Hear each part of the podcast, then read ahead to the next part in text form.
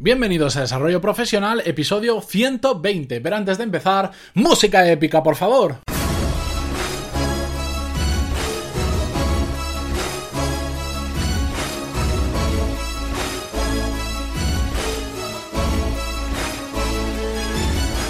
Muy buenos días a todos, bienvenidos un miércoles más a Desarrollo Profesional, el podcast donde hablamos sobre todas las técnicas, habilidades, estrategias y trucos necesarios para mejorar en nuestro trabajo, ya sea porque trabajamos para una empresa o porque tenemos nuestro propio negocio. Y hoy os traigo la respuesta a un email que me llega habitualmente, porque muchas personas me dicen, ah, siempre he querido hacer esto o aquello otro, pero es que no tengo el tiempo necesario. O me preguntan de dónde saco tanto tiempo para hacer tantas cosas. Esto lo hacen por email, me lo habéis hecho mucho por comentarios en por ejemplo, o a veces que nos hemos visto en persona. Bueno, pues ¿sabéis qué pasa? Que no hay magia detrás, no hay ningún tipo de magia, porque todos tenemos exactamente los 1440 minutos al día, los mismos, es decir, las mismas 24 horas al día, pero solo depende de cómo lo gestionemos, de cómo seamos capaces de gestionar nuestro tiempo. Y así que hoy os quería traer un una forma en la que yo hice para ganarle más o menos una hora al día. ¿De acuerdo? Bien, lo primero que os voy a poner, hoy es puramente práctico, os voy a poner el caso de cómo lo hago yo exactamente y después vosotros, ya sabéis, sois libres de eh, copiar una parte, de copiarlo entero, de modificarlo, de enviarme feedback y decir, ah, mira, yo además hago esto, esto y esto que me puede servir muchísimo pues para mejorar, ¿de acuerdo? Bien, pues en mi caso, ¿cómo hice para ganar más o menos una hora al día? Lo primero del todo fue periódicos fuera absolutamente fuera. Me he hecho, eh, tengo una dieta hipoinformativa que le llamo yo, que, que, lo escuché una vez y me encantó. Una dieta hipoinformativa. Todos los periódicos digitales que antes nada más me despertaba o cuando estaba desayunando abría un periódico en, internet y me ponía a leer, están bloqueados con una aplicación, que una extensión del navegador para Chrome, que si queréis os la dejo en las notas del programa, que lo que te permite es bloquear sitios. Tú le puedes decir, mira, este, este sitio, este, la dirección, le ponéis la URL, la dirección web y os lo bloquea. Y además le podéis decir, pues mira, me lo bloquea solo los fines de semana, me lo bloquea solo entre semana de tal a tal hora. Mm, yo he sido drástico, yo lo tengo completamente bloqueado. Os lo dejo en la nota de programa por si queréis. Con las redes sociales las he dejado solo, solo para el trabajo. Porque al final me di cuenta que no me aportaban nada, pero bueno, en, eso hablaremos un poquito más adelante. Lo que he hecho, por ejemplo, que la más peligrosa para mí es Facebook e Instagram, casualmente de los mismos dueños. En Facebook me he instalado, ya lo conté en algún episodio, una extensión del navegador que lo que hace es eliminarte el feed, eliminarte la sección de noticias. Cuando abres la columna principal de Facebook, digamos, te la elimina. No aparece nada y lo que te pone es una frase relacionada con temas de productividad. Lo sustituye por una única frase. La típica frase guay de cuántas horas, lo que sea, la típica frase famosa.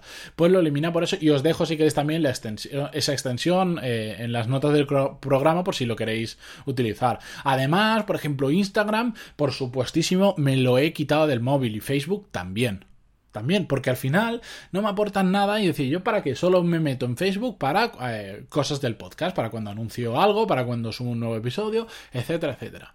Y la tercera cosa que he hecho ha sido reducir al mínimo posible el uso de la televisión no puedo quitármela. Si fuera por mí, yo no tendría ni televisión porque la verdad es que no me llama mucho la atención. Y si quiero consumir algo de contenido audiovisual, lo hago desde el ordenador, en YouTube o en, las propias páginas de la televisión. Cuando me gustan los programas de cocina, justo ayer lo decía, pues me pongo un capítulo de un programa de cocina. Pero bueno, esto no puede ser porque como vivo en pareja, compartimos tiempo y si la otra persona quiere ver la televisión, pues no le voy a decir que no puede ver la televisión. Entonces, pues eh, lo he intentado reducir al mínimo. Solo veo la televisión cuando estoy con, con mi mujer, ¿de acuerdo?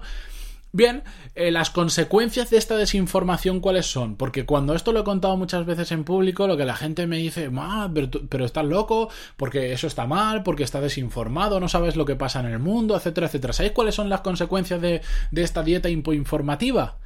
Ninguna. Absolutamente ninguna. ¿Por qué?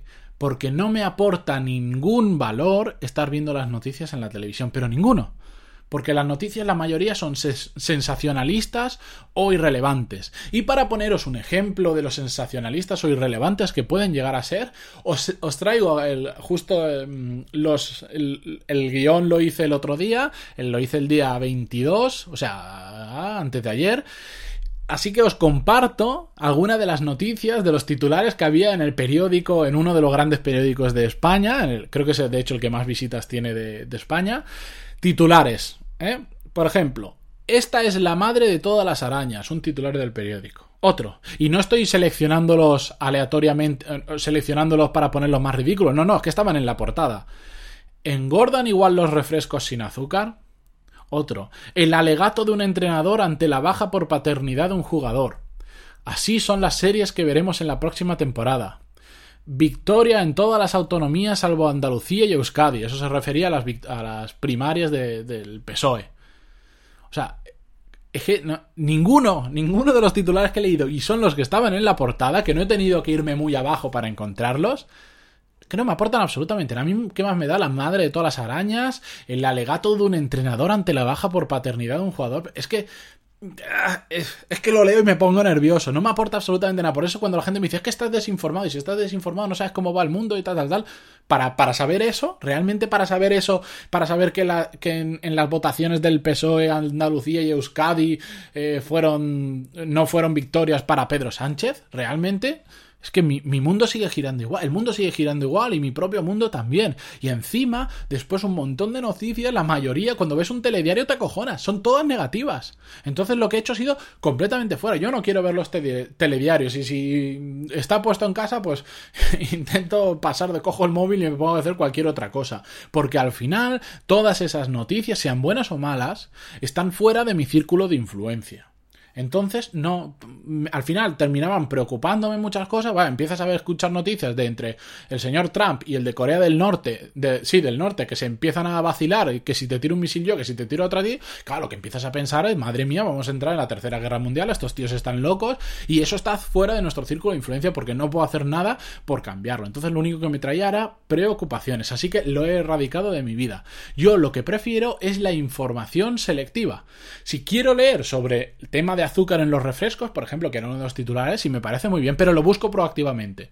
Me meto en Google, lo busco, igual me llega un periódico y leo ese artículo en el periódico, pero con autocontrol, que es muy importante, porque los periódicos online, por ejemplo, y las redes sociales, están preparados para que consumas más, más y más. No os ha pasado nunca. Mire, yo el otro día quería leer una noticia de tecnología sobre un móvil que había salido y me interesaba. Me metí, proactivamente lo busqué, pero perdí el autocontrol. ¿Sabéis que terminé leyendo? Sobre una, una mujer de, de México que es un, un poblado indígena que la mujer corría maratones normales y ganaba todo el mundo. Pero sin material deportivo, sin zapatillas, corriendo con falda y no sé qué historia. Y te contaba la historia de esta mujer y por cómo había hecho para ganar, etcétera, etcétera. Dice, si yo había venido a, leer una noticia sobre un móvil que me interesaba y termino leyendo sobre una persona que gana una maratón sin material deportivo, están preparados para consumir Instagram, por ejemplo, o Facebook, son absolutamente adictivos si no tienes ningún tipo de control. Porque están preparados para enseñarte las fotos que saben que quieren ver y que te quedes ahí. Así que yo lo que os digo, dieta hipoinformativa, probadlo un tiempo, probadlo a ver qué tal está y, cuánto tiempo ganáis al día. Solo con no ver periódicos, con no entrar 3-4 veces a leer el periódico las noticias nuevas, con no ver un, con quitarte un rato de televisión y con bloquearte las redes sociales o minimizarlas, decir, mira, solo, solo las puedo ver con el programa este que os digo, la extensión, solo las puedo ver a, a partir de tal hora de la noche. Antes no puedo, me lo bloqueo y cada vez que entro me dice que no puedo entrar, ¿de acuerdo? Vais a ver el tiempo que ganáis. Ahora la, conclusión que yo os traigo es que ya conocéis algunas formas de ganarle tiempo al día, pero es que ahora depende de vosotros. No tenéis por qué dejar de hacer nada y, seguir como siempre, por supuesto. Pero la próxima vez que os propongan hacer algo que os gustaría hacer, no digáis que no tenéis tiempo. Decid que no queréis dedicarle tiempo porque tenéis que mirar las redes sociales o los periódicos. Lo digo así un poco dramático, pero es que es verdad. Siempre decimos, no tengo tiempo. Sí tienes tiempo, lo que pasa es que no le quieres dedicar tiempo a eso en concreto porque se lo quieres dedicar a otra cosa y estás en totalmente en tu derecho, pero no, diga que no, tienes, no digas que no tienes tiempo porque todo el mundo tiene exactamente los mismos minutos y las mismas horas al día. Así que con esto, con esta reflexión, me despido esta mañana. Muchísimas gracias por estar ahí, como siempre, de lunes a viernes bien pronto por la mañana que subo los episodios, a las seis y media más o menos. Y muchísimas gracias por vuestras valoraciones y vuestras eh, en de 5 estrellas en iTunes, que me leí vuestros me gusta y comentarios en iVoox que ayudan a que esto sea sostenible y cada día seamos un poco más. Hasta mañana, señores. Adiós.